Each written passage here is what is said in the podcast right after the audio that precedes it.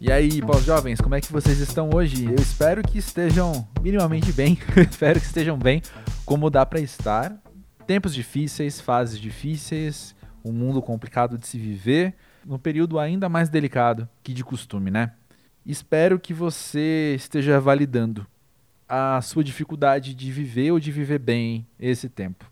E é nesse tom que eu abro aqui esse episódio do Pós-Jovem, que é um espaço de diálogo sobre o que a gente tem aprendido nessa fase da vida quando a gente vive num limbo de ser e de não ser, de estar e já não estar mais, né? É, o, é o já e o ainda ao mesmo tempo, né? Meu nome é André Felipe de Medeiros e eu tenho esse baita privilégio de sentar e conversar abertamente, sem roteiro, com pessoas extremamente incríveis. E este episódio é um desses com uma pessoa extremamente incrível que eu nunca tinha conversado antes. E a gente começou e não queria parar mais. E eu já vou dizer aqui que você vai reparar, se você conhece já o Pós-Jovem, que esse episódio é um pouquinho mais longo que os outros. E eu vou dizer por quê. Porque eu me distraí. Eu me distraí, deixei gravando, a conversa foi indo, e quando eu vi já tinha uma hora de gravação. E aí na hora de editar eu não quis tirar, sabe? Fiquei com mó dó de tirar alguma parte. Enfim, fica aí um episódio levemente estendido, versão do, do diretor, sabe? A convidada é Ana Carol, gaúcha de 37 anos, que nessa temporada está com dois lançamentos.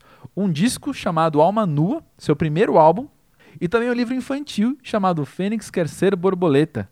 Além de escritora e cantora, ela é bailarina, atriz, mãe, enfim. Acho que essa multiplicidade dela trouxe muitas, muitas camadas para o que a gente vai conversar agora aqui e antes então do papo iniciar, eu já quero te pedir, te dar a dica de você seguir o arroba pós-jovem, tanto no Instagram quanto no Twitter, além do podcast nessa plataforma em que você está ouvindo agora. Já dá um seguir aí para você acompanhar outros episódios tão incríveis quanto esse. E por falar nisso, três deles, três episódios muito recentes, na verdade, da terceira temporada, me vieram à mente enquanto eu editava esse papo com a Ana Carol. Um deles é o episódio 70 com a Aline Bay, que ela fala muito da questão de ser mulher e ser artista, que é um, são assuntos que a Ana Carol trouxe para esse papo. Outro também é o 74, mais recente ainda, com a Maria Diná, que além de também ser multifunção, né, fotógrafa, escritora, também é mãe e fala da relação de ser mãe com a visão de mundo dela e até a visão criativa dela. E por último, com a Natália Freitas, o 42, que além de ser gaúcha, como a Ana Carol, é, a gente fala também bastante sobre o olhar do outro e a validação que a gente tem, né, da nossa identidade pelo olhar do outro. Esses três episódios já dei uns spoilers do que você vai ouvir agora, né, nos próximos minutos, na próxima hora, para ser mais exato. Enfim, espero que você curta. Já já eu volto para continuar esse papo um pouquinho com umas coisas que estão na minha cabeça.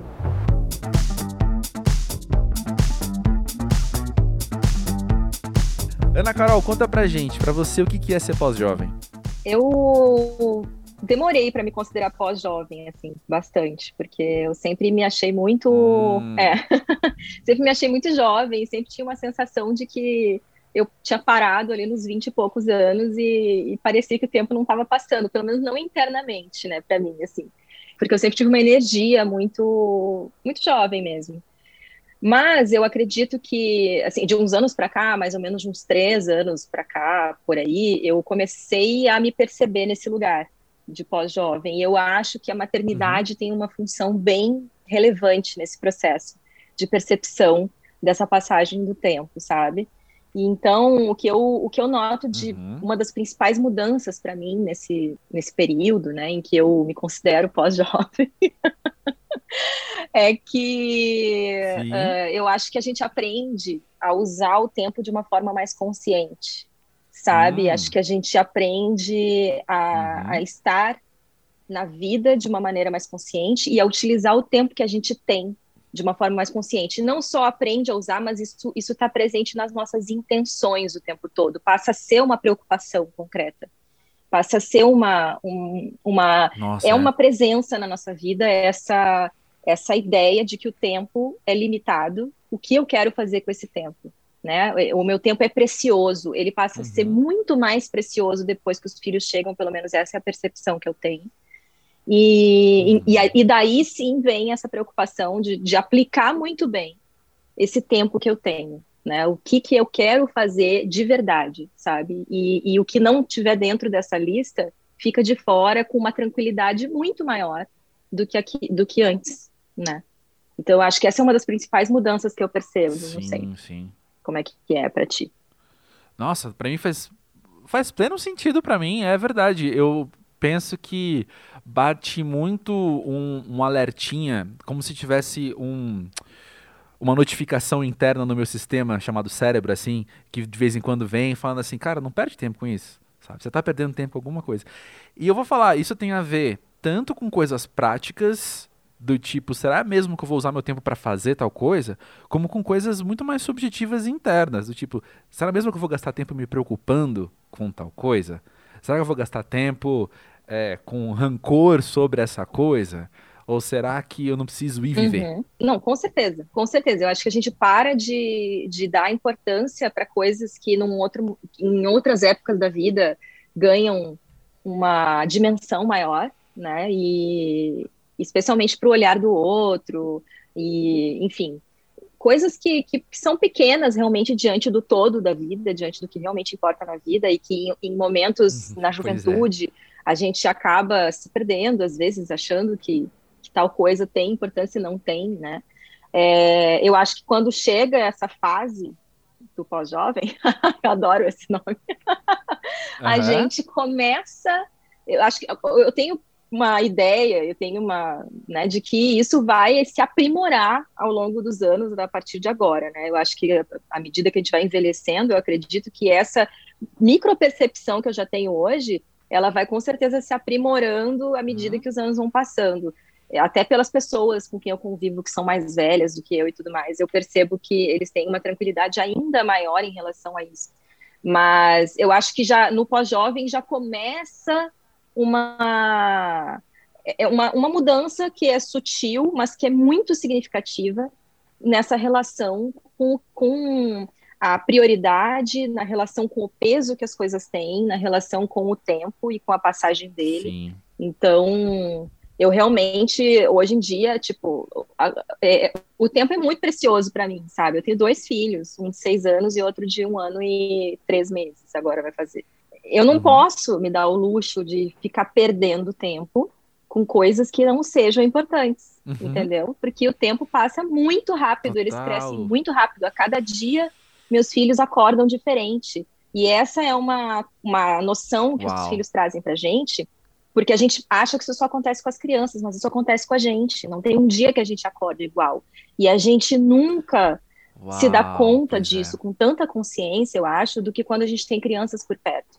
Então, eles trazem uma dimensão não só do tempo que a gente quer passar com eles, mas do tempo que eu quero passar comigo também né? Que tempo é esse que eu quero hum, gastar uhum. na, de mim comigo mesma, né? Então, o que, que me dá prazer de fato? O que, que eu, uh, o que, que me importa? Então, eu acho que é uma revisão de prioridades uhum. que começa a acontecer nesse período de pós-jovem, que faz com que a gente comece a viver uma vida mais autêntica.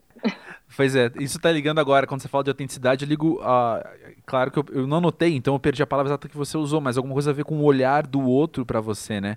Então, acho que a autenticidade, ela é comprometida por esse olhar do outro, um olhar de validação ou de julgamento, enfim. Ou seja, algo ou que a gente gostaria ser visto pelos outros de, alguma forma, ou algo que os outros enxergam a gente e colocam em cima da gente sem a gente precisar carregar, sem a gente querer carregar. E quando você está focando, então, nesse, nessa passagem do tempo e nessas prioridades e a não se dar o luxo, como você falou, a, a gastar tempo, por exemplo, você fica mais autêntico, fica mais orgânico, porque, gente, peraí, deixa eu tomar as rédeas do meu tempo também, sem precisar do olhar do outro, sem precisar de que o outro me diga como Exatamente. viver. Exatamente. Né? E eu acho que isso é uma coisa bem importante da gente olhar hoje em dia, mais do que nunca, porque as redes sociais se tornaram tipo uma lente de aumento gigantesca para essa coisa do olhar do outro, né? Se tornou, é, virou uma potencialização é. e, e, uma coisa de algoritmo e não sei o que das pessoas ali numa corrida pelo que eu tenho que dizer, o que eu tenho que fazer, como eu tenho que aparecer, o cenário, a foto, a melhor ângulo, Nossa. não sei o que. Tipo assim, quantas pessoas hoje em dia estão vivendo nessa prisão que é o olhar do outro, né? Que é o que dá like, é o que Sim. dá, uh, sei lá, engajamento. E eu acho que essa, essa, esse amadurecimento que, que o pós-jovem traz, e eu não tenho como deixar de linkar a maternidade, porque eu acho que é uma experiência que ela realmente muda tudo. Faz sentido. No caso de quem uhum. é mãe, quando vive isso, a gente começa a olhar para essas coisas de um outro ângulo, completamente diferente, entendeu? E, e, realmente as coisas passam a ter um peso é. infinitamente menor, as coisas do lado de fora, e o que está aqui dentro passa a ter um peso muito maior. O que está dentro de mim, o que está dentro da minha casa, o que está dentro das minhas relações, aqui no micro, o que, que eu faço no meu dia a dia, no, minha, no, no meu núcleo familiar, porque a consciência do quanto Sim. isso impacta o macro, do quanto isso impacta o todo, ela fica muito mais clara para a gente no momento em que a gente está criando um ser humano que vai interferir na sociedade no futuro. Hum. Então, é, a gente passa a perceber uhum. o quão importantes são as pequenas coisas do dia a dia e das relações que a gente vive aqui. Não que está lá longe, não quem eu nem sei onde está, não, quem, não que isso não seja importante também, mas é diferente. A gente começa a perceber que a nossa ação política está aqui no dia a dia. Uau, entendeu? sim. Uhum. Nossa, com certeza. Outro dia um camarada veio comentar que, que vai ser pai pela primeira vez e a gente teve essa conversa, assim, de uma intenção muito grande dele de, de criar um bom cidadão em casa, sabe? De ter filhos que sejam conscientes com o macro como você disse. E somando o que você falou do olhar do outro e da maternidade, eu lembrei também de amigas minhas, mais de duas que já vieram comentar comigo assim, de que um desafio que elas têm enfrentado dentro da maternidade é o olhar do outro que se diz muito à vontade para julgar a performance dela enquanto mãe, com aquele pouquinho que eles enxergam de uma foto ou um vídeo numa rede social, sem estar tá lá todo dia também observando o que está acontecendo, né? É algo que você também vive? Sem dúvida.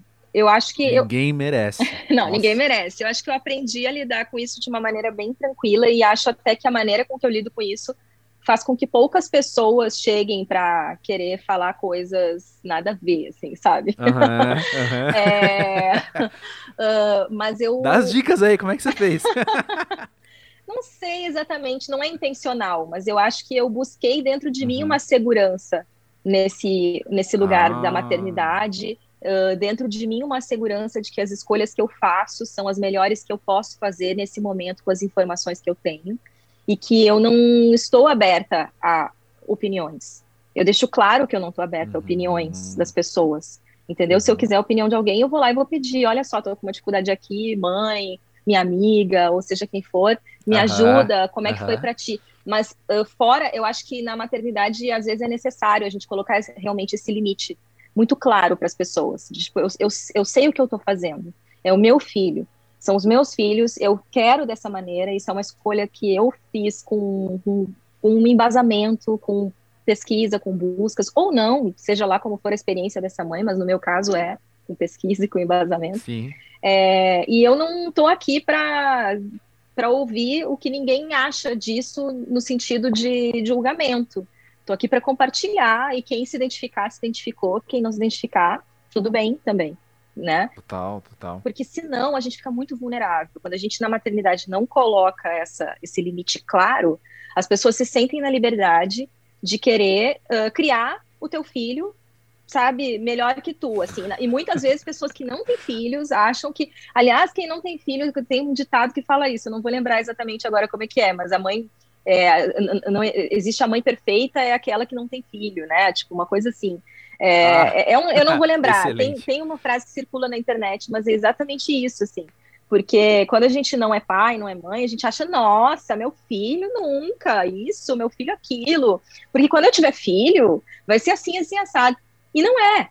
Todo mundo cai nos clichês da maternidade da paternidade, todo mundo cai no, no furacão que é criar um outro ser e, e, e se, e se ver é, desmantelado também em certos aspectos, porque a gente vai, a gente refaz toda a nossa noção de identidade depois dos filhos.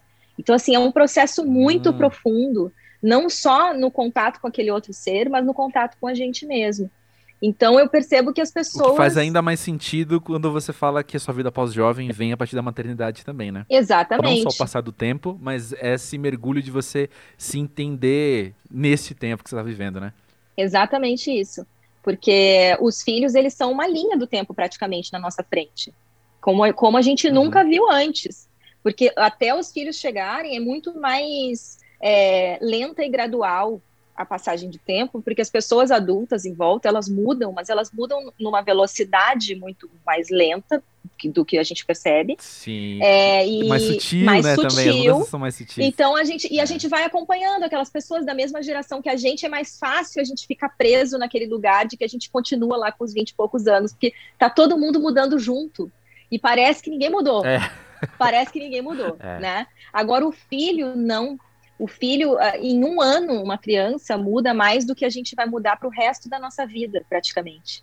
Porque ele sai de um bebê recém-nascido, completamente Uhum. dependente, para uma criança quase, né? Ainda um bebê, claro, com um ano, mas, Uhum. mas assim, um bebezinho já grandinho, andando. Uma pessoinha. Uma pessoinha andando, falando, interferindo no ambiente, é, com um monte de percepções e coisas né, acontecendo dentro dele, mudanças diárias. Então, é muito evidente a, a passagem do tempo quando os filhos chegam. E isso coloca a gente diante da inegável mudança de tudo, do mundo, da, da finitude das coisas, porque o bebê que eu tinha ontem já acabou, né? O filho que eu estava aqui é. já acabou, já foi, não tem mais. E não tem mais um monte de Uhum. coisa todos os dias. Todos os dias não tem mais várias coisas que a gente deixa passar, porque a gente não tem essa consciência, entendeu? E, Uhum. mas só resgatando um pouquinho da coisa do olhar do outro, que a gente estava falando lá, que eu fui, eu fui, por, fui por outro caminho, né? Mas assim, eu acho que na maternidade tem isso, assim, das pessoas se sentirem muito na liberdade de querer interferir, de querer achar que existe um jeito certo de maternar. E não existe esse jeito. Nossa, é. Não existe É. um jeito que é o certo. Existe cada criança, cada família e cada mãe. E cada criança vai demandar uma atenção e uma condução diferente das coisas. Inclusive, dois filhos dentro de uma Nossa, mesma é. casa, eles precisam de atenção Uhum. diferente, de- de- eles têm demandas diferentes. Então, é, Uhum. é na intuição também que a gente vai encontrando os caminhos para maternar. E as pessoas não têm que ter nada a ver com isso, entendeu? É, é uma coisa que é muito Pô. pessoal. Total, não, faz pleno sentido. Mas quando você falou isso de que a gente da mesma geração vai vivendo junto, eu lembrei de uma coisa, automaticamente me veio um pensamento que, que tava comigo esses dias. E eu vou me dar a liberdade de ser grosseiro aqui nesse momento, que eu tô falando com uma pessoa muito legal. Eu acho que a gente vai se equilibrar bem. Eu posso ser grosseiro, você vai ser legal, e a gente segue aqui num, num equilíbrio saudável pro podcast. Mas de vez em quando rola aquele momento de você perceber uma notificação numa rede social de alguém que você não fala há muito tempo. E aí você fala, nossa, deixa eu clicar nesse nome. E algumas vezes é alguém da minha idade, ou de- da nossa faixa etária, né? Não sei a idade exata, mas é ali, um, um ou dois anos, a, a menos um ou dois anos a mais. É dá na mesma, né? E aí você clica, você olha e fala, mano, é um tiozão, cara. Eu cliquei aqui, eu esperando encontrar alguém que, que eu veja como eu me vejo, obviamente. Já tô es- trazendo pra frente a conclusão, né? Eu espero encontrar alguém que, que eu veja como eu me vejo, que eu me vejo como pós-jovem, ou seja, tem uma parte minha que é moleque, outra parte minha que é idosinho, velhinho já. Mas enfim. E parece que alguém que não tá nesse trânsito, que é alguém que o corpo, inclusive, e, e não só o corpo, mas as escolhas de como se mostra, a própria roupa que usa, não sei. Às vezes tem amigas minhas mais novas que eu que usam roupa de tia, tá ligado? Roupa de tia mesmo, assim, que, que você imagina na, no almoço de família sua tia usando. E, e eu acho esse choque muito interessante, enquanto eu confrontar as minhas expectativas do outro a partir de como eu me vejo, sabe? Sim. Não sei se você já passou por alguma coisa parecida. É, não, já- já, passei por algumas situações de, de encontrar pessoas que eu não, que eu não tinha mantido contato né, nas redes sociais Isso, é. e, e nem tinha visto mais pessoalmente, aí de repente apareceu lá, fulano, nossa, era meu colega e tal. Eu entro e dá aquele choque, caramba, essa pessoa realmente passou o tempo. As outras, os outros É. o tempo ali passou de um outro jeto que, olha. Que estranho, né? Toda turma, toda turma tá igual e só essa pessoa aqui que mudou, É. mudou tanto assim. Hum, Exatamente. é muito exatamente. louco isso, assim. Mas esse negócio da roupa e tudo mais é, é engraçado, porque na verdade talvez aquela tua amiga, né, que ela já virou a tia, né? A tia com a ideia que tu tem da tia. É, Então, é. às vezes eh, tu, a gente se prende numa coisa que com a imagem que a gente tem daquela pessoa lá de trás, e essa pessoa já se transformou, ela já é uma outra pessoa. Então, e isso vai se refletir no jeito dela se vestir, vai se refletir em tudo. Uhum. E aí a gente, a uhum. gente é que leva esse impacto e diz: caramba, cadê aquela pessoa que estava aqui? Exatamente. Mas eu, eu acho muito importante confrontar essas nossas grosserias internas, sabe? Esses momentos Sim. que você para e, e fala uma coisa para você mesmo que você precisa dizer, cara, sem noção que você acabou de dizer. Porque é aí quando eu percebo também que eu estou usando só moletom. Sabe, eu, eu tô no mesmíssimo processo. É que, por eu ter um corpo masculino, ter um corpo feminino, a oferta de roupa pra gente é diferente também, às vezes, sabe? Uhum. Então, se eu tivesse no lugar dela, eu estaria usando aquela mesma blusinha, não sei o que, não sei o que lá. Eu não sei nem descrever o que eu tô visualizando.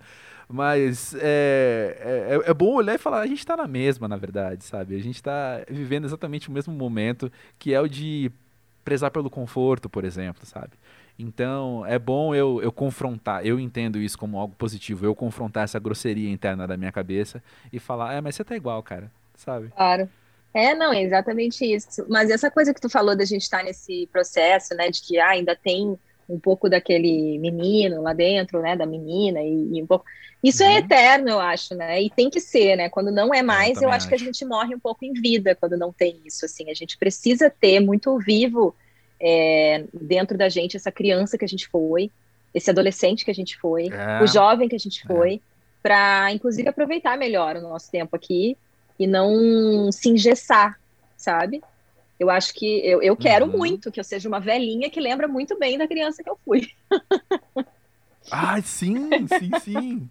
É, Sabe? Quero... É muito interessante até aquele movimento, não sei se você já observou também, perto de você, ou, ou não, assim, mas daqueles velhinhos que chegam numa época da vida que começam a gostar mais de brinquedos sabe? Que começa a colecionar, e você ganha um bichinho de pelúcia e fica muito feliz que ganha um bichinho de pelúcia, sendo que você tem, sei lá, 85 anos. Eu acho que é muito isso, assim, a, a maneira com que eu hoje, e é claro que eu tô falando de um lugar totalmente leigo, tanto de, de, de repertório, né? Eu não sei como que é, nunca fui ensinado sobre esse movimento, quanto obviamente algo que eu nunca vivi, mas me parece muito que é, é um momento muito de você ter uma reconexão muito grande com uma lembrança sua que talvez estava perdida de quem você é, não de quem você foi, mas de quem você é ainda, né? Porque como você falou do bebê que é uma pessoinha, uma palavra que eu usei ali, mas enfim, você falou do, bebê ali que há um ano já tem outras já está muito mais formadinho, né? E muito rápido ele começa a se formar, é a mesma pessoa que vai ser daqui a 80 no fim das contas, né?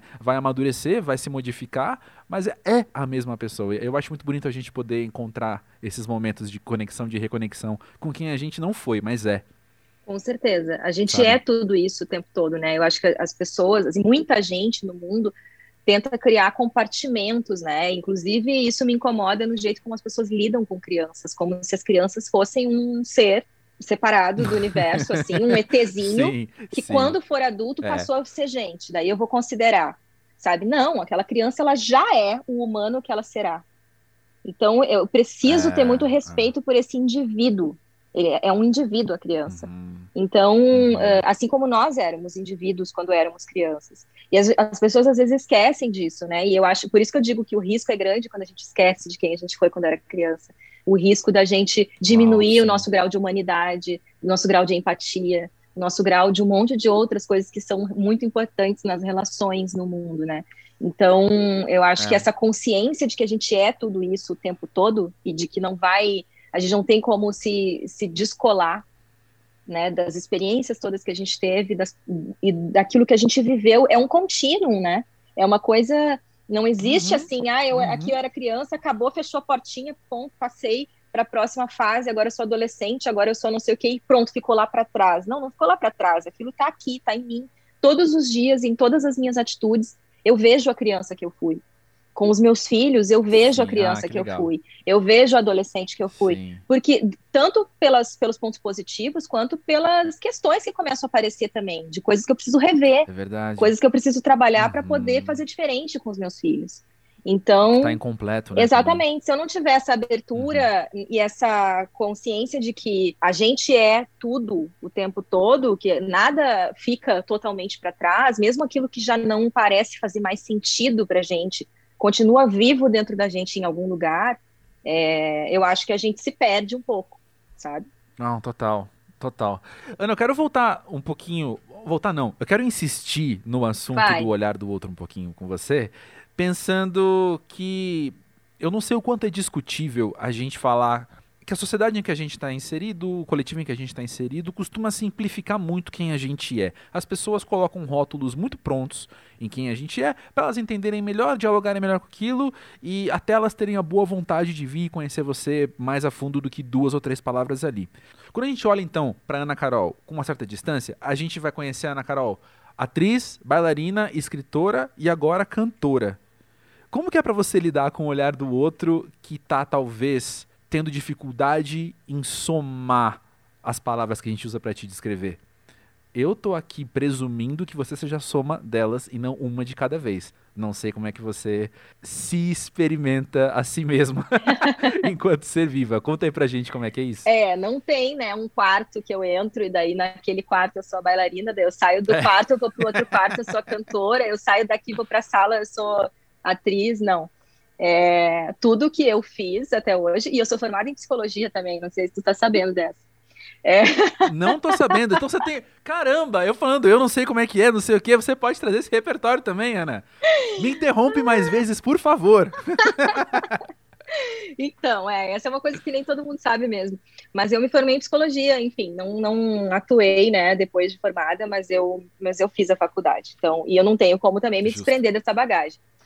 É, eu todo tempo, tudo que eu faço, eu sou tudo que eu tudo que me constitui. Então eu sou, é, vamos, Perfeito. se a gente for fazer, né, um retrospecto aí da minha vida, a gente uh, tem, eu comecei na dança, então o meu primeiro contato assim mais uh, sério, né, mais profissional com a arte foi através da dança, como bailarina clássica.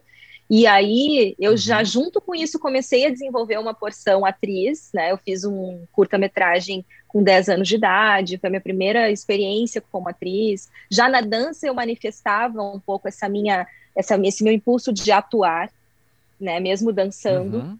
Então, várias pessoas era muito comum as pessoas virem me dizer que eu não estava só dançando, que eu parecia que eu era atriz, que eu estava muito dentro daquele personagem, né, e tal, da dança e tudo uhum. mais. Então, era bem comum, quando eu era criança, eu ouvia muito isso. E eu já gostava de cantar. Isso, assim, desde antes de dançar, inclusive. Eu já gostava de cantar. Cantava em casa, uhum. cantava nas, nas, reuniões de família, era uma atração, porque eu, eu decorava muito fácil todas as letras e todas as melodias, então eu sabia cantar as músicas e todo mundo me pedia, ah, canta essa, canta aquela, eu cantava. Mas era uma brincadeirinha, né? Quando eu, uh, ali pelos 12 anos de idade, mais ou menos, eu passei a ter consciência de que eu podia fazer coisas com a minha voz, que a minha voz, que eu cantava uhum. realmente, que eu cantava eu, e as pessoas achavam que era bonito. E aí comecei a ter esse retorno também das pessoas, né, de entender que agradava, e aí eu comecei a gostar de investigar aquilo, investigar a voz e ver o que, que dava para fazer. Mas só fui realmente me apropriar desse lugar uh, e me sentir cantora lá pelos 20 anos, mais ou menos, que foi quando eu, de fato, fui fazer aulas uhum. de canto e fui encarar isso como uma possibilidade mesmo na minha vida. Mas o canto sempre esteve presente, né? Uh, então, eu, eu, sempre fui tudo isso, né? E já escrevia também. escrevia com meus primeiros poemas, uhum. eu escrevi com 11 anos, 10, 10, mais ou menos 10 anos de idade. Eu tenho guardado pastas e pastas. Então, eu amava escrever, já escrevia poesia. E, e sempre, a escrita sempre foi uma ferramenta muito presente na minha vida, e, enfim, nunca larguei. Então eu sempre, eu sempre passei por todos esses, por todas essas vertentes minhas, e, se, e era muito fluido para mim, né? Era muito orgânico para mim que tudo isso fizesse parte de mim, até que che chegar, chegou um outro, ou um outro, uma outra, ou um outro que começou, tá, mas, né? Que que tu quer afinal, né? Se, daí aí, aí te coloca em xeque, né? E tu começa a ficar assim, poxa, mas eu tenho que escolher, eu tenho que, eu não posso ser uma pessoa múltipla, eu não posso. E durante muitos anos eu vivi em crise com isso, né? Eu me forçava ah, a escolher, sentido. eu me forçava a escolher uma coisa, eu me, me forçava a ser uhum. uma coisa só. E isso era uma violência comigo mesmo.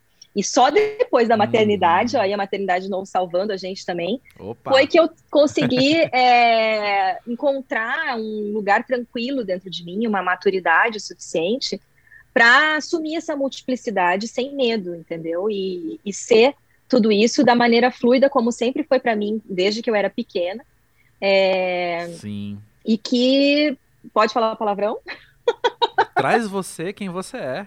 e que foda-se as pessoas, fodam-se as pessoas, foda-se o que as pessoas estiverem achando, sabe? É, eu quero que esteja uhum. perto de mim quem se identificar comigo, com o meu trabalho e com essa possibilidade de sermos uhum. múltiplos.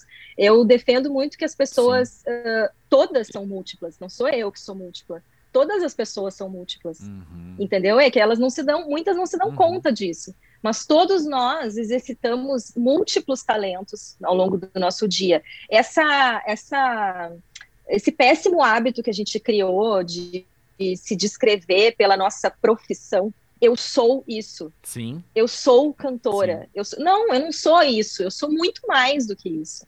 Entendeu? A gente, uhum. o que a uhum. gente é, está muito além daquilo que a gente faz enquanto profissional.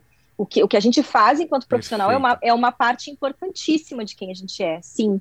É um, é um meio pelo uhum. qual a gente dá o nosso recado para o mundo, é um caminho que também nos transforma, mas a gente é muito mais uhum. do que isso.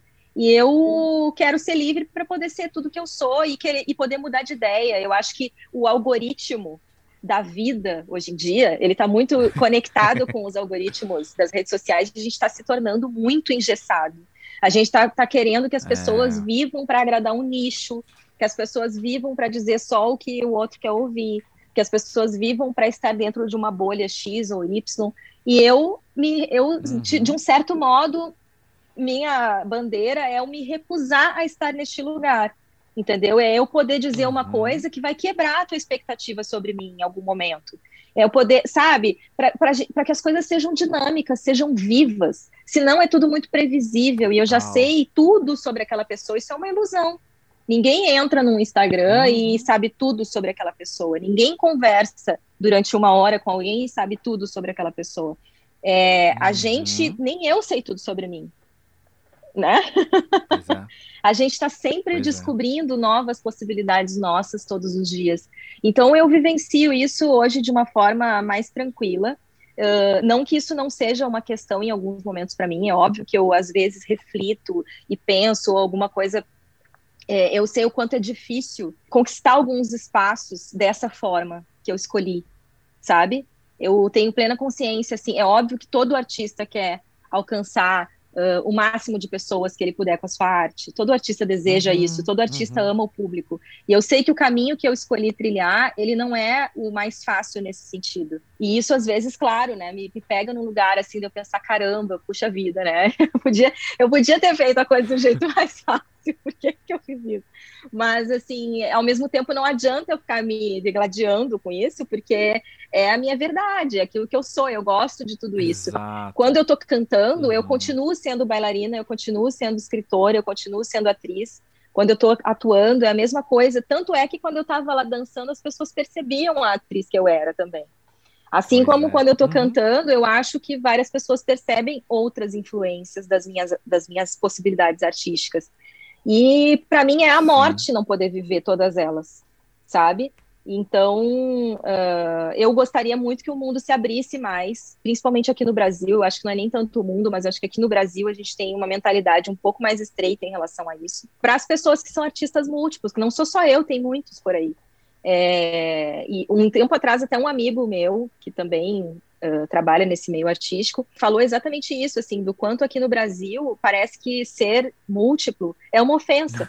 Sabe? As pessoas ficam. Escuta aqui, por favor. Você se limita aí, por favor. Traz só uma coisa aqui pra roda, tá bom? Vai tipo, ficar trazendo muito, não. As pessoas não gostam, sabe? E lá fora é super é. comum. Uhum. Lá no, nos Estados Unidos, sei lá, e em vários outros lugares do mundo, Europa, enfim, os atores, eles sabem fazer tudo sabe? Os atores são uhum. bailarinos excepcionais, são músicos, muitas vezes tocam pra caramba algum instrumento ou cantam muito bem. É, eles lidam com essa multiplicidade de uma maneira mais natural, né? Uh, uhum. É mais normal, assim, para eles, é visto com, uma, com mais normalidade que os artistas se, uh, possam fazer muitas coisas bem feitas, sabe? E, uhum, e aqui uhum. no Brasil, não, sabe? Aqui eu sinto que as pessoas elas não elas querem te colocar numa caixinha. uh, isso tranquiliza o coração delas. Elas não querem parar para pensar e entender quem tu é enquanto artista. Elas querem já ter pronto, né? A maioria das pessoas com quem a gente conversa deseja se identificar com um padrão pronto de algo que seja um ambiente seguro, aonde eu já sei para onde essa pessoa vai, eu já sei o que, que ela faz, eu já uhum. sei o que esperar dela. Eu, eu gosto de me surpreender. Eu, os artistas que são referências para mim, eles são artistas que surpreendem a todo momento com as suas atitudes. Eu gosto disso, sabe? E, e eu sempre fui essa pessoa. Total. Eu não tenho como fugir de quem uhum. eu sou. Então eu vou continuar defendendo a, o direito das pessoas de serem múltiplas, de serem quem elas são, de não se limitarem aos rótulos e aos nichos que elas precisam agradar, sabe? Eu acho que o uhum. meu trabalho ele tá, tem muito essa esse desejo dentro dele, sabe? De que é, a gente possa se reinventar a todo momento. A maternidade, eu tenho que cair na maternidade, porque para mim é, foi um divisor de águas. É, eu faço isso todos os dias da minha vida desde que eu sou mãe. Eu tenho que me reinventar. O mesmo filho, antes eu estava falando de dois filhos diferentes, né, que têm necessidades diferentes uhum. uh, dentro de uma mesma casa. Mas o mesmo filho que tem uma necessidade hoje, semana que vem pode ter outra. E eu tenho pois que é, reinventar o é. meu jeito de maternar essa criança. Então eu não sei tudo nem sobre o meu filho, nem sobre a minha maternagem, eu não sei, eu tenho que estar aberta a me transformar dia após dia, entendendo quem é esse ser humano na minha frente. E eu trago isso para minha vida, sabe? Eu trago isso para minha vida porque a vida é isso o tempo todo. A minha arte, ou a arte de quem quer que seja, por mais que as pessoas achem que não, também é assim. Mesmo quem está dentro das caixinhas, também em algum momento se depara com essa necessidade de se reinventar ou com o desejo de se reinventar. E a gente tem que ter essa liberdade. Uhum. Eu quero muito ter, ter isso como possibilidade para mim e para todas as pessoas no mundo, sabe? Que as pessoas possam se apresentar para o mundo sem medo, para além do que a bio fala, sabe? Sim, perfeito. E não, muito perfeito tudo isso, adorei. Só que assim, eu penso também que a gente está falando de um lugar de criatividade, né? De você ter trabalhos artísticos. E isso vale. Eu gosto quando você fala da maternidade também, porque nos lembra que isso vale também para outras esferas que não sejam artísticas. Mas acho que um exemplo mais claro que a gente tem é do professor de faculdade que é um profissional numa empresa em outras horas, horas do dia, por exemplo, né? E parece que isso a gente aceita melhor, né? Parece que isso a gente tem a facilidade melhor de aceitar que o cara é um bom profissional naquela área e ele vai dar aula, seja ele um dentista ou seja ele um publicitário, né? Ele ele atua bem naquela profissão e ele ensina os outros também em paralelo. Mas na verdade, qualquer outra área do conhecimento, qualquer outra área de carreira, qualquer outra área da vida, mesmo as que não são remuneradas, né? Você pode trazer essa multiplicidade. E tô pensando nem em hobbies, tô pensando talvez em coisas que você pensa, coisas que você se identifica, coisas que você acredita e que talvez o olhar do outro possa tentar te limitar a uma só delas, mas você é um universo e o universo compreende muitas coisas, né?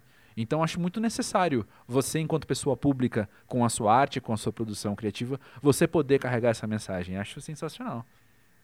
É, Obrigado. E, e a...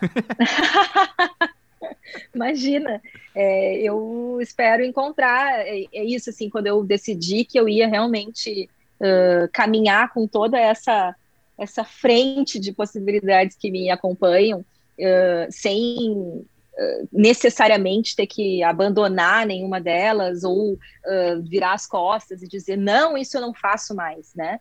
Uh, eu, eu queria muito poder encontrar outras pessoas no caminho que também tivessem essas angústias ou que também, de repente, se identifiquem com esse, com esse lugar, né, de, uh, de sensação de opressão que, que às vezes a sociedade coloca a gente de ter que de ter que caber num lugarzinho muito apertado, sabe? Então, é. foi, foi uhum. um desejo bem consciente, até de uma certa forma, quando eu dei esse passo, né? Até chegar aí, não, foi todo um processo, né, de autoconhecimento e tudo mais, mas quando realmente se deu essa, esse, esse momento de transição, digamos assim, no meu modo de conduzir a minha carreira, isso foi bem consciente, com um desejo muito grande de poder libertar outras pessoas também, de poder encontrar com outras pessoas e conversar sobre isso de alguma forma. É... eu vou identificar daqui do lado de fora como parte da sua do seu repertório em psicologia, por exemplo, da sua formação em psicologia também, que você consegue entender melhor os impactos disso no outro, né? as necessidades também do outro. Também, com certeza, Posso acho que está dentro.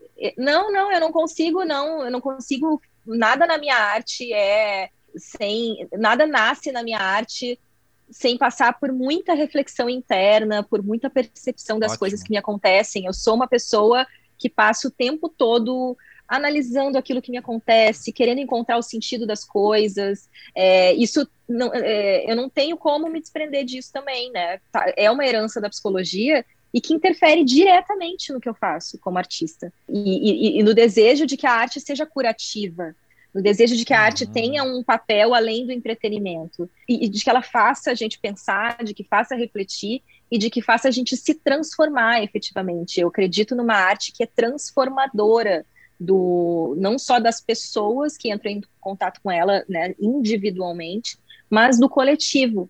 E, e eu Sim, trabalho muito para poder, de alguma forma, fazer algo assim dentro daquilo que eu produzo, sabe? Quando tu fala, né, do professor, da, da coisa toda de né, outros profissionais e tudo mais, essa pessoa, ela também é em algum momento ela vai ser meio psicóloga, ela vai ser meio artista ali, né? Quando ela está lá na frente falando, tem professores que gostam de usar recursos de música, de outras coisas e de, Total, de artes é cênicas é até. Então, assim, todo ou quando vê um aluno que não está se sentindo bem, ele vai chegar lá. A gente usa as nossas habilidades como ser humano, elas são múltiplas.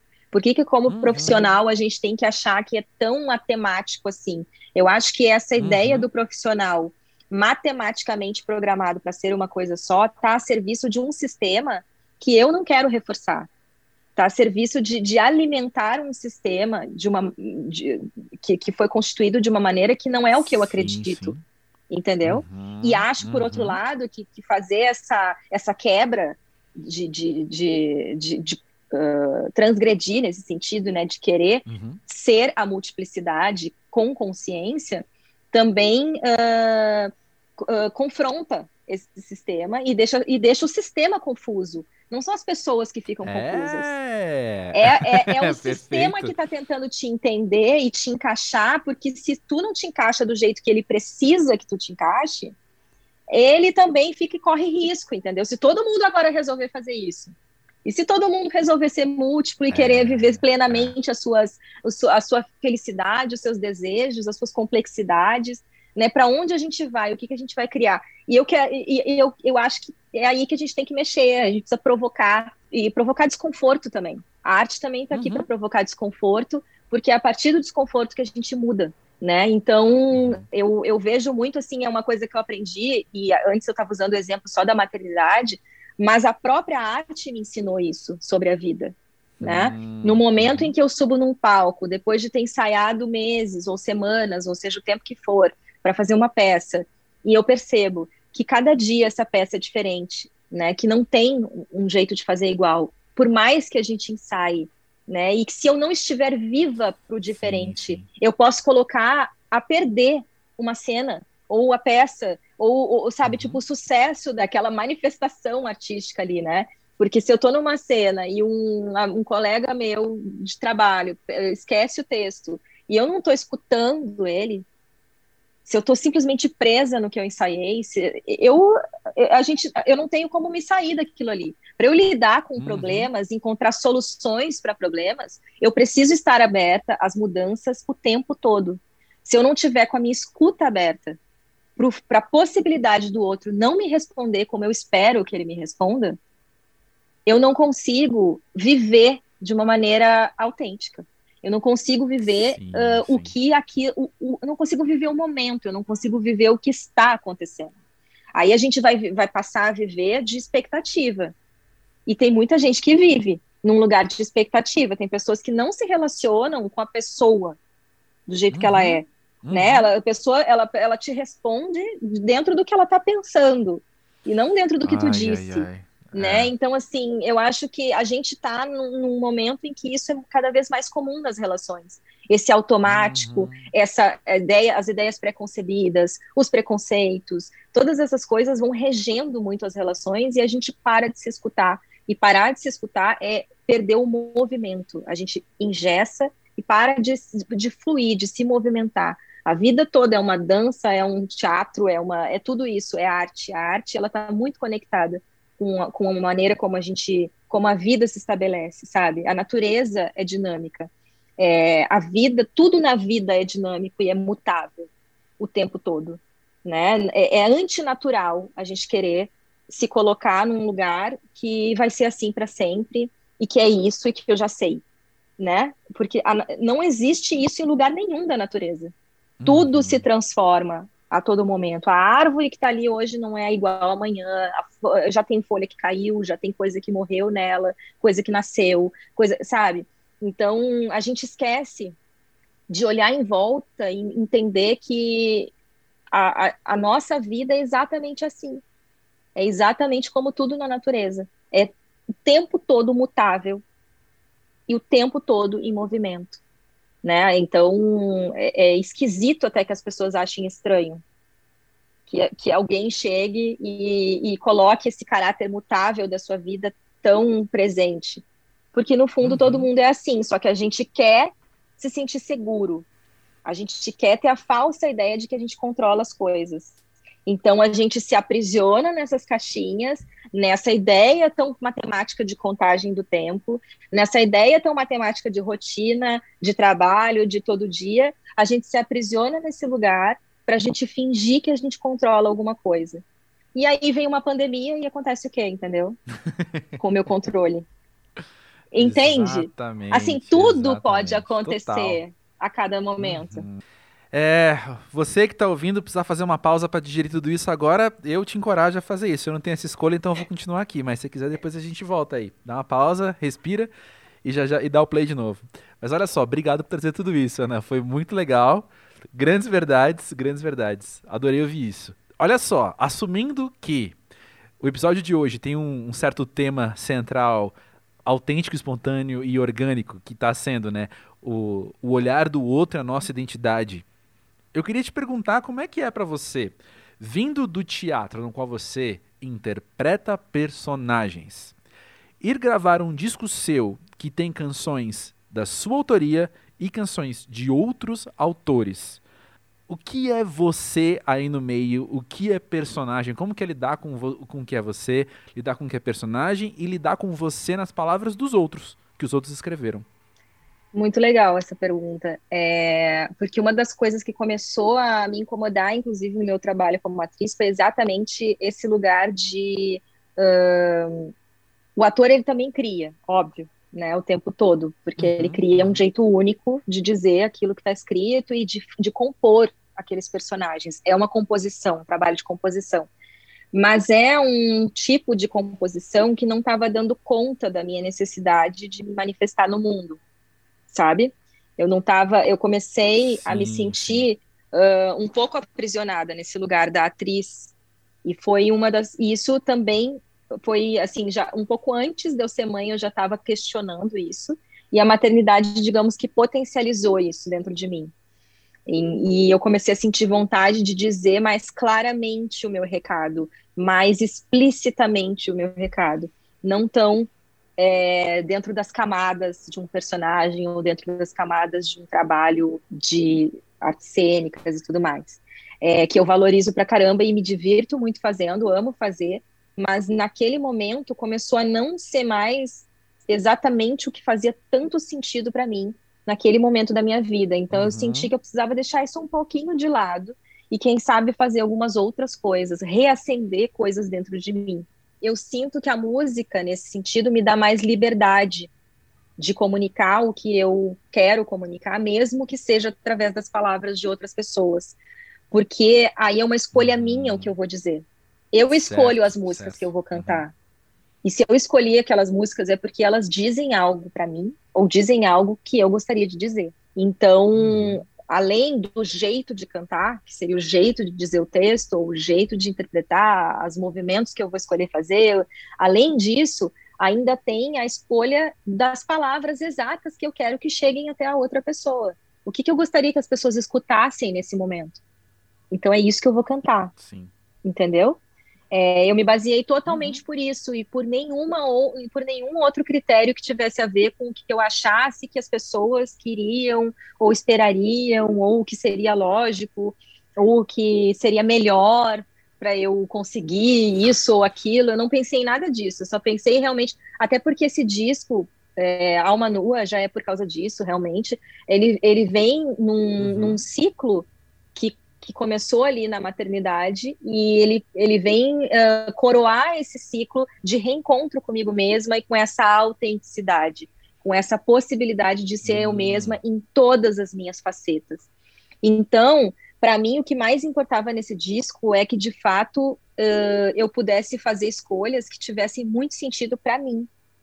E se algumas pessoas talvez não entenderem essas escolhas ou não acharem legais essas escolhas, está tudo bem entendeu? É, eu precisava dizer o que esse disco diz em algum momento da minha vida.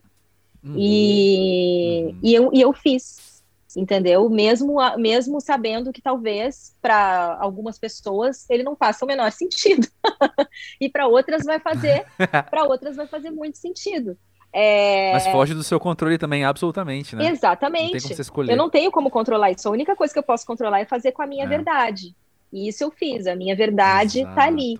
Né? Uhum. É, é, é, um, é um mix desse reencontro com, com a Carol, autora, com a Ana Carol, que é capaz de falar aquilo que ela mesmo quer e pensa, e, e sem medos dos julgamentos externos.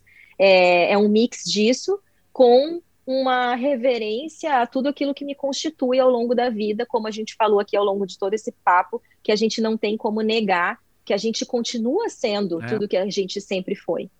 Então, é, é quase uhum. que um uhum. passeio, assim, a uma trajetória, é um passeio por uma trajetória minha, esse disco, e ao mesmo tempo uma apresentação de novas possibilidades. Ele, é, ele, é, uhum. ele é quase que assim, uma. sem medo de colocar de, em carne viva, aqui de peito aberto, os meus processos internos, aquilo que eu estou vivendo, e que não se conclui ali. Aqui, ele não é o, o disco Alma Nua, ele não pretende ser um, uma conclusão sobre mim. Ele é o início Sim. de um processo novo.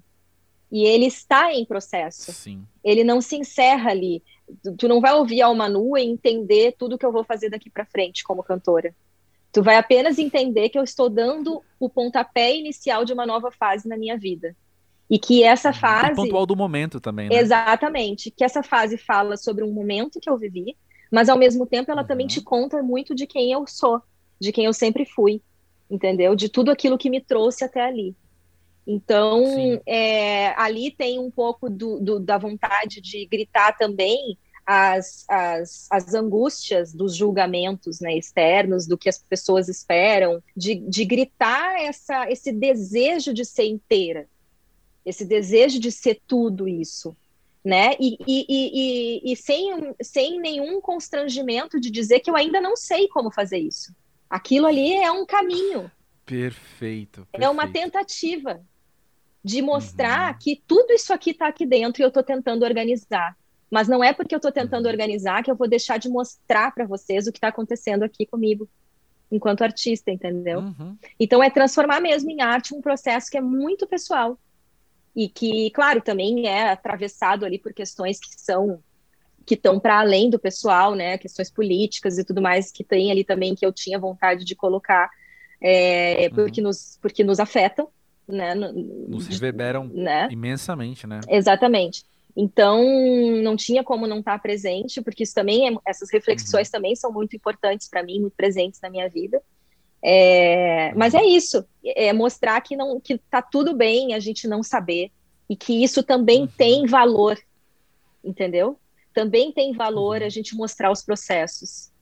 Eu, eu sou uma pessoa que eu passei muito tempo achando que eu só podia mostrar as coisas quando elas estivessem prontas. E hoje eu acredito que, como as coisas nunca ficam prontas, de fato, uhum. é é muito importante a gente mostrar os processos quando a gente acha que aquele processo tá bonito. Legal, legal. Entendeu? Demais. Eu sou virginiana, legal assim, demais. sofri muito já na minha vida por ser virginiana. então eu tenho uma mania de, né, de, de, de, querer buscar que aquela coisa esteja assim, do jeito que eu imaginei e tal.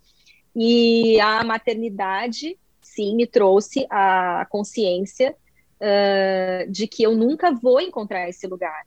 Eu já sabia disso de alguma forma, mas eu não, não encarava isso de frente como eu encaro hoje com a maternidade, que é um lugar onde todos os dias eu me deparo com a minha, com as minhas falhas, com as minhas limitações e com o que eu não uhum. sei. Todos os dias eu me deparo escancaradamente com tudo que eu não sei e que eu preciso uhum. sentar, olhar e tentar descobrir como fazer.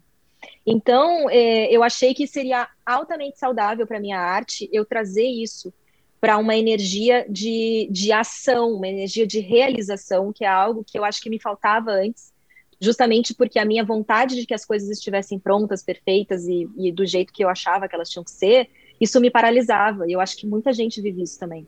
Em alguns momentos isso me paralisava. Acho que isso também tem um aspecto que é uh, de gênero aí, porque também, além de eu ser virginiana, sou mulher, e as mulheres são muito cobradas pela perfeição, são muito cobradas a, a, a, a saberem como fazer as coisas, a dar conta de tudo, e, e isso nos coloca num lugar extremamente opressor, onde a gente cala a nossa voz muitas vezes por achar que aquilo que a gente tem para dizer não tá bom o suficiente, né? Não sou a uhum. única a sentir isso. Muitas amigas, mulheres ao meu redor sentem exatamente a mesma coisa, o quanto é difícil para a gente é, assumir, às vezes, certas posições ou o que a gente quer dizer, porque parece que não tá bom, que não vai ser o suficiente, que as pessoas não vão nos ouvir, porque de fato muitas vezes não ouvem, simplesmente pelo fato da gente ser mulher. Então, eu acho que todos esses processos que eu fui vivendo ao longo de toda a minha vida, e principalmente ao longo dos últimos anos como mãe, é, foram me trazendo essa segurança de dizer assim: não importa se não tá bom o suficiente. Não tá bom o suficiente para quem? Para alguém vai estar. Tá. E são essas pessoas perfeito. que eu quero que venham comigo para caminhar junto comigo. Eu não quero que essas pessoas venham comigo para me venerar. Eu quero que as pessoas estejam comigo para a gente caminhar, para a gente caminhar juntos, para a gente descobrir juntos caminhos de crescer, de se transformar, de trazer coisas interessantes para o mundo, entendeu? Então, e eu me coloco muito dessa forma na minha rede social também. Quem entra ali não vai encontrar o glamour de ser artista, porque não existe glamour em ser artista. Vai encontrar uma mãe que todo dia está em, fun em, função dos seus filhos, uma mulher que tenta colocar uh, alguma atividade física dentro do seu dia, que é um, é um, é um, é um feito conseguir isso quando a gente é mãe e está dentro de uma pandemia. É, vai encontrar uma mulher que nem sempre consegue fazer tudo que planejou. É uma mulher que está lutando para criar todo dia, mesmo no meio desse caos, mas que às vezes também não consegue. Uma pessoa absolutamente imperfeita, uma pessoa absolutamente uhum. em construção o tempo todo. Pessoa, e né? Uma pessoa, exatamente. E eu acho que eu acredito nessa maneira de me colocar. Eu não quero uh, jamais me colocar num lugar diferente do de qualquer outra pessoa no mundo. Eu apenas tenho uhum. um jeito de me manifestar no mundo que é através da arte. Outras pessoas se manifestam no mundo como dentistas, como médicos, como enfermeiras, como advogados, como psicólogos, mas todos nós estamos manifestando no mundo quem a gente é através do nosso trabalho.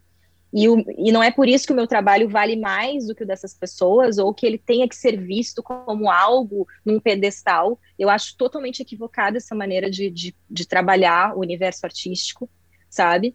E uhum. então eu quero que. E, e, realmente as pessoas vêm bater papo comigo por, por direct, sabe? Assim, me pedir conselho, conversar, e eu respondo todos os directs, sabe? Porque é, para mim é, tudo, tudo é a partir das relações, a gente está sempre se relacionando. Tudo é a partir do humano, do encontro com o outro. É aí que as coisas acontecem, sabe? E, e é isso, assim, é o que eu acredito dentro da minha arte. Eu já nem sei mais se eu estou respondendo a tua pergunta, porque eu fui, fui tão longe. Eu não me importo, eu não tô nem aí se você está respondendo a minha pergunta. Eu tô é feliz você tá falando tudo isso, porque é muito bom de ouvir. Mas o, o que eu ia trazer, até pra, pra gente finalizar aqui, só uma interpretação que eu tive a partir de, de duas coisas que você falou, assim que a primeira é você falar do disco sendo uma maneira de você se abrir a coisas novas e outra é quando você fala da música tendo um papel muito afetivo, ou melhor, da sua relação com a música tendo um lugar muito afetivo na sua vida, de você cantar nas reuniões de família quando você era criança, por exemplo. Então acho que tem aí um link muito grande com aquilo que a gente falou, de você relembrar quem você é desde a infância, sabe? Você tá agora se propondo algo novo, que é lançar um disco, resgatando uma coisa que sempre fez parte de você e que teve um papel afetivo importante ali na sua história, né? Sem Isso é dúvida, é sem dúvida. E além disso, ainda tinha coisa de que eu escrevia, que toda a família me chamava para escrever os cartões de aniversário para qualquer pessoa, porque eu era a pessoa ah, que escrevia. Que, que legal. E era eu, eu ou meu pai, que meu pai também escreve legal e tal. E aí todo mundo sempre pedia ou para mim ou para ele. Então é uma junção das duas coisas que sempre tiveram muito presentes assim, né, na, na minha vida. E, e, me colocar como compositora também agora, que é algo que durante muito tempo eu, eu me fiz acreditar que eu não era capaz de fazer, apesar de, de que eu já fazia sem nem mesmo saber que era isso, ter uhum. aceitado uhum. essa porção compositora, fazer as pazes com tudo isso que sempre teve dentro de mim e que eu tinha medo de trazer porque eu tinha que escolher, né, um caminho único e que não cabiam essas outras porções da Ana Carol, então eu estava sempre incompleta, estava sempre faltando um pedaço meu, né, aonde eu ia porque eu me via forçada a escolher. É, isso Sim. tudo é muito libertador, sabe? É, a, a, música e a escrita já me salvaram. A arte, de um modo geral, o teatro também me salvou muito, mas assim, a música e a escrita nunca, nunca se descolaram de mim em momento algum, né? O teatro foi uma experiência importante para eu quebrar alguns padrões meus mas mesmo assim eu, eu não vivenciava isso tanto assim no meu dia a dia, né? Eu vivenciava quando estava num processo, quando estava ensaiando, quando estava numa peça. Era mais difícil de eu vivenciar esse processo do teatro no meu micro. A música e a escrita, elas estão sempre aqui, no meu micro, no meu dia a dia, na minha, nas pequeninhas coisas que eu faço. E, e, isso já me salvou tanto, sabe? Já me salvou de bullying, já me salvou de depressão, já me salvou de assédio, já me salvou de muita Uau. coisa que eu já vivi. É, ó, ó uhum. outro podcast aí. É, já, já estão marcar é, o episódio 2. É, então. Mas é isso, sabe? Eu acho que assim é com muita gente também. Muitas pessoas são salvas pela arte de uma forma que a gente não é capaz de imaginar. E eu acho que trazer isso nesse momento da minha vida é um grito de liberdade, assim. É essa essa consciência que eu tenho hoje de que eu vou ser eu, não importa o que aconteça, eu vou ser eu. E dar certo uhum. para mim é isso. Entendeu? Uhum. Então eu não espero algo que vai acontecer no futuro inalcançável, que vai ser algo que eu vá chamar de dar certo. Dar certo para mim é isso que eu estou vivendo hoje. Dar certo para mim é poder me colocar num lugar que, que, que, que possa me libertar e gerar algum tipo de questionamento, gerar algum tipo de reflexão, gerar algum tipo de, afetar as pessoas de alguma forma, entendeu? Não importa se são cinco ou se são cinco mil, ou quantas forem, entendeu? O encontro com, com o outro, ele é precioso na mesma dimensão, ele não tem grau, graduação de, de, de, importância, entendeu? Se eu, o que eu mobilizo numa pessoa é tão importante quanto o que eu mobilizo em um milhão. Porque uma pessoa Sim. tem em si todo esse contexto do coletivo, desse um milhão entendeu? Cada pessoa tem dentro de si o todo. Então, uh, aquilo que a gente falou, a gente é o universo, a gente é um universo. E a gente é o próprio é. universo, porque a gente faz parte Total. disso tudo. Cada movimento que eu faço afeta o universo de alguma forma. Afeta, né? A gente não percebe, mas tudo o que a gente está fazendo está reverberando de alguma maneira. O meu som da minha voz, uhum. os meus, meus movimentos, as escolhas que eu faço no meu dia a dia, eu quero que a minha arte possa ser essa gotinha no oceano aí.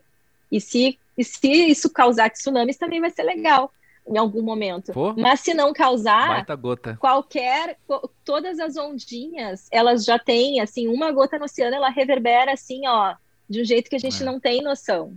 Eu não sei. Não, total.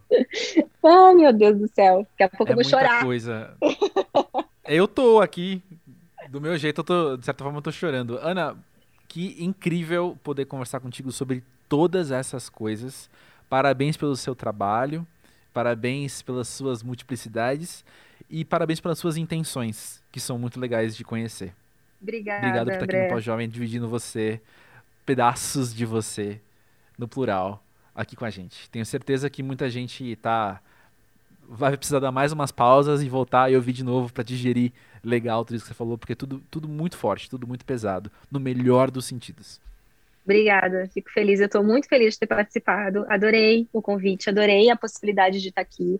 Ouvi né, alguns episódios antes e, e, e me encantei pelo formato. Achei muito legal essa que ideia massa. da gente, porque se conecta totalmente com aquilo que eu acredito, né, com a ideia de humanizar quem está aqui, humanizar o artista, humanizar, uh, enfim, quem for, o profissional que esteja aqui, a pessoa que esteja aqui, é, saber que a gente, tudo isso que a gente é além daquilo que as pessoas já viram da gente. Exatamente. E eu acho, e, e a minha arte, eu, te, eu me proponho aí exatamente nesse lugar. Então eu achei que tinha tudo a ver e amei essa possibilidade de estar aqui mesmo. Te agradeço imensamente. As pessoas que estiverem ouvindo, venham conversar comigo, venham lá no, nas minhas redes sociais, porque eu adoro saber o que, que vocês pensam, o que, que vocês sentem. E fica aqui o convite para a gente se conhecer melhor, porque eu acho que é isso, é, é isso que a gente leva e o que a gente deixa da vida são esses encontros, né? Nada, nada tão além uhum. disso, porque isso já é muito gigantesco, isso é imenso. E é isso. Obrigada. É isso. Muito obrigado, valeu demais.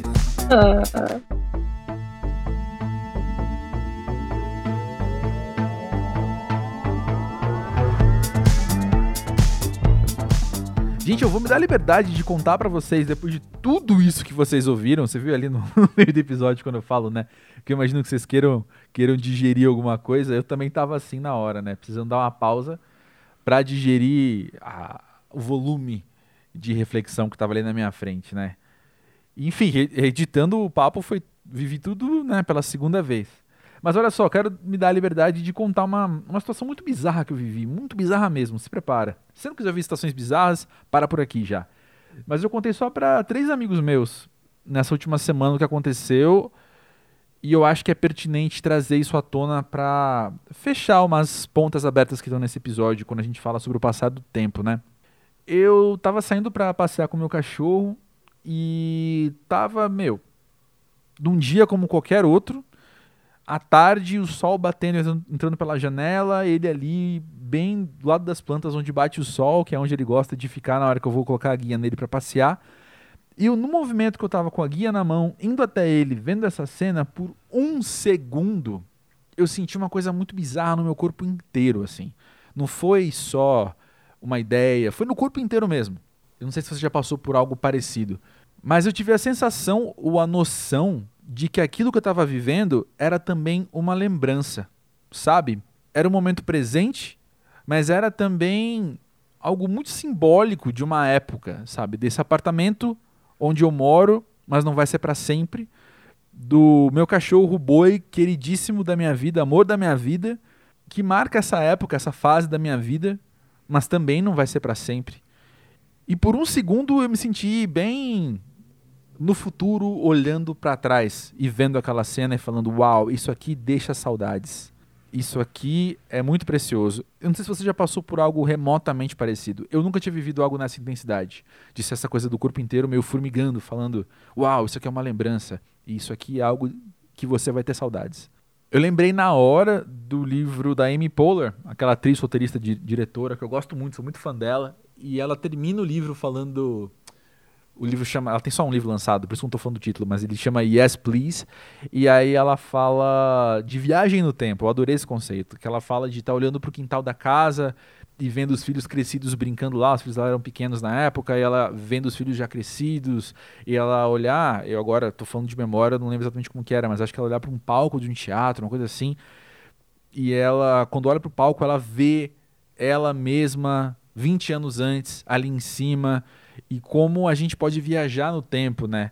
Nessas nossas noções do que deixa saudade, do que é lembrança, do que a gente está vivendo, enfim. A gente tem essa dificuldade muito grande, né? De enquanto está vivendo, entender que aquilo é uma lembrança que vai deixar saudade. E isso me fez lembrar também daquele filósofo Deleuze, que é um cara que eu estudei bastante, tanto na graduação quanto na pós-graduação, né? Quando ele fala do tempo, e ó, eu vou parafrasear aqui de acordo com a minha memória, pode não ser exatamente assim, mas eu sei que o sentido era esse, né? Que ele fala do tempo ser uma linha reta que não para nunca e tudo é o passado ou o futuro, porque ou já aconteceu e é uma lembrança ou uma projeção que a gente faz. O instante agora e vira passado muito rápido, né? Mas a gente pode também ao mesmo tempo dar um passo para trás e olhar para a linha do tempo e entender o hoje, entender o agora, não como o instante, mas como uma época, como um período, né?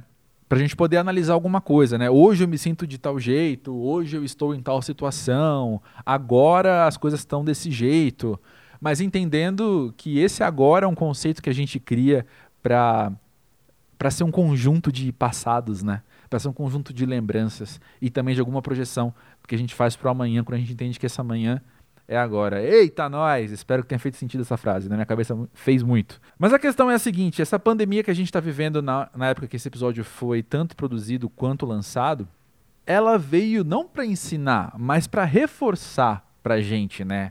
O quanto as coisas não são. Que a gente é formado por uma noção de hoje, uma ilusão do agora, né? Sendo que tudo, na verdade, é algo que ou já passou ou é possível que passe logo. Sabe quando você sempre saía com aquele pessoal, ia naquele lugar? A gente sempre vai, a gente sempre vai.